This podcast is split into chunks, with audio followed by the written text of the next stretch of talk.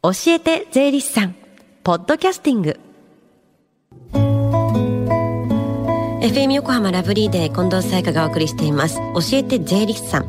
このコーナーでは毎週税理士さんをお迎えして私たちの生活から切っても切り離せない税金についてアドバイスをいただきます。2月3月は担当の税理士さんが週替わりなんですが今日は東京地方税理士会保土ヶ谷支部の村田博さんです。よろしくお願いします。こんにちは。お久しぶりですね。はいまあ、今日もね寝たのは3時ぐらいで本当に今の時期はととにかく大変なんですよね。そうですよね、はい、まあ確定申告バタバタだと思いますが、はい、体壊さないように。はいありがとうございます。では早速今日はどんなテーマでしょうか、えー、今日は賞金にかかる税金についてです、はい、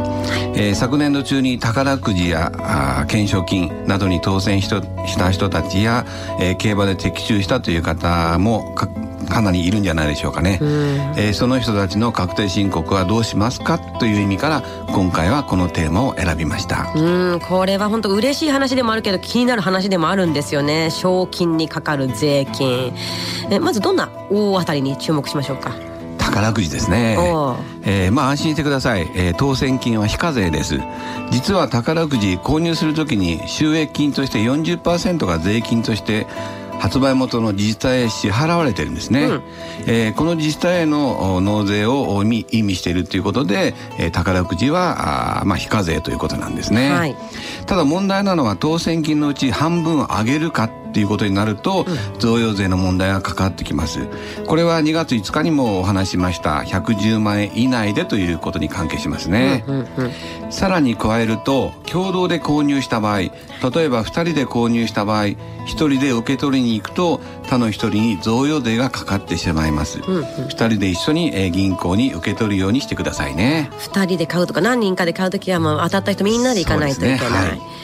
宝くじは宝くじはまあ非課税。では競馬っていうのはどうなんてです高額配当金みたいなのありますよね。はいはいえー、競馬で、まあ、あの当てた場合は、まあ、一時所得となりますね、はい、えー、払い戻し金額から的中した馬券の購入金額を差し引いた金額が50万円以上になる場合は、えー、控除額の50万円を差し引いた金額の半分の金額に所得税がかかります。結構かかりますね。っていうと例えば、まあ、どれくらいになるんですか？えー、払い戻し金額マイナス経費マイナス50万円かける0.5という、えー、計算式になります。うんうん。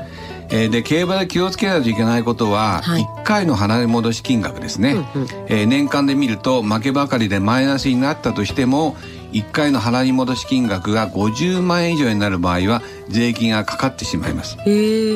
さらにこの50万円の控除は年間で1回だけなんですね、はいはい、例えば年に2回50万円以上の払い戻しがあった場合でも控除されるのは、えー、合計50万円のみになりますね、うん。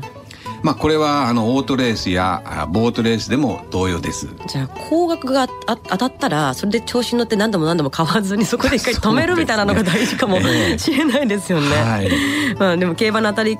まあ、当たり馬券みたいなのは一時所得になるんですよね。そででその他の賞金、まあ、クイズとか検証とかあるじゃないですか。あれはどうなんですか、はいはい、えー、検証の場合も一時所得扱いになるんですね、うんうん、えー、当選した金額が50万円以上になる場合は所得税がかかってきます、えー、計算式は競馬で説明した計算式と同じですが、うん、えー、検証の場合は、えー、経費というものが使えます。はがきやボールペンなど、えー、応募に使ったものがあれば領収書を取っておいていただければ、うんうん、経費として、えー、計算することができますね。割とそれビビったる額になります、ね、そうですね。だったら馬券の最初の初期投資の方が金額大きかったりしますね。ね。はいはいまあ、そろそろ確定申告の時期ももうね終わりにしまってきてますもんね。皆さんもし心当たりがありましたらしっかりと申告をしてください、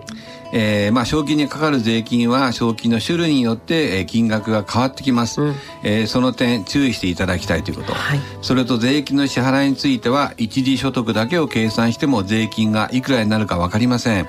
一時所得と他の所得を合計した上で所得税率が決まってくるのです、えー、この点も注意してくださいね。はい。確定申告で賞金の申告を作成するときには何かアドバイスがあったらもらえますか？はい、えー、賞金をもし、えー、いくらか寄付するということであれば寄付控除の対象となる、えー、団体へ寄付すれば確定申告で、えー、寄付控除できるため支払う税金は多少少なくなるかと思います。寄付ね、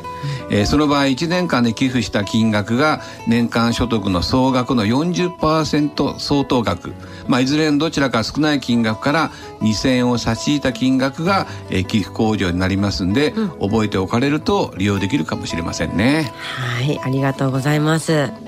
えそして最後に聞き逃したもう一度聞きたいという方このコーナーはポッドキャスティングでもお聞きいただけます。FM 横浜のホームページまたは iTunes ストアから無料ダウンロードができますのでぜひポッドキャスティングでも聞いてみてください。番組の Facebook にもリンクを貼っておきますこの時間は税金について学ぶ教えて税理士さん今日のお話はえー、賞金にかかる税金についてでした村田さんありがとうございましたありがとうございましたごきげんよう Deep inside your ears still lingers on the fading sound of footsteps, so clear to hear whenever I find you with empty beer bottles in your hand. I see someone four years old staring back at me. Once you told me you don't know who you are. There are pieces of you lost somewhere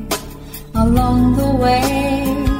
And you've been searching a wrong place. Cause they have always been with you from the very start. So many years you haven't been yourself. For many years you've struggled with your own shadow, and now you're slowly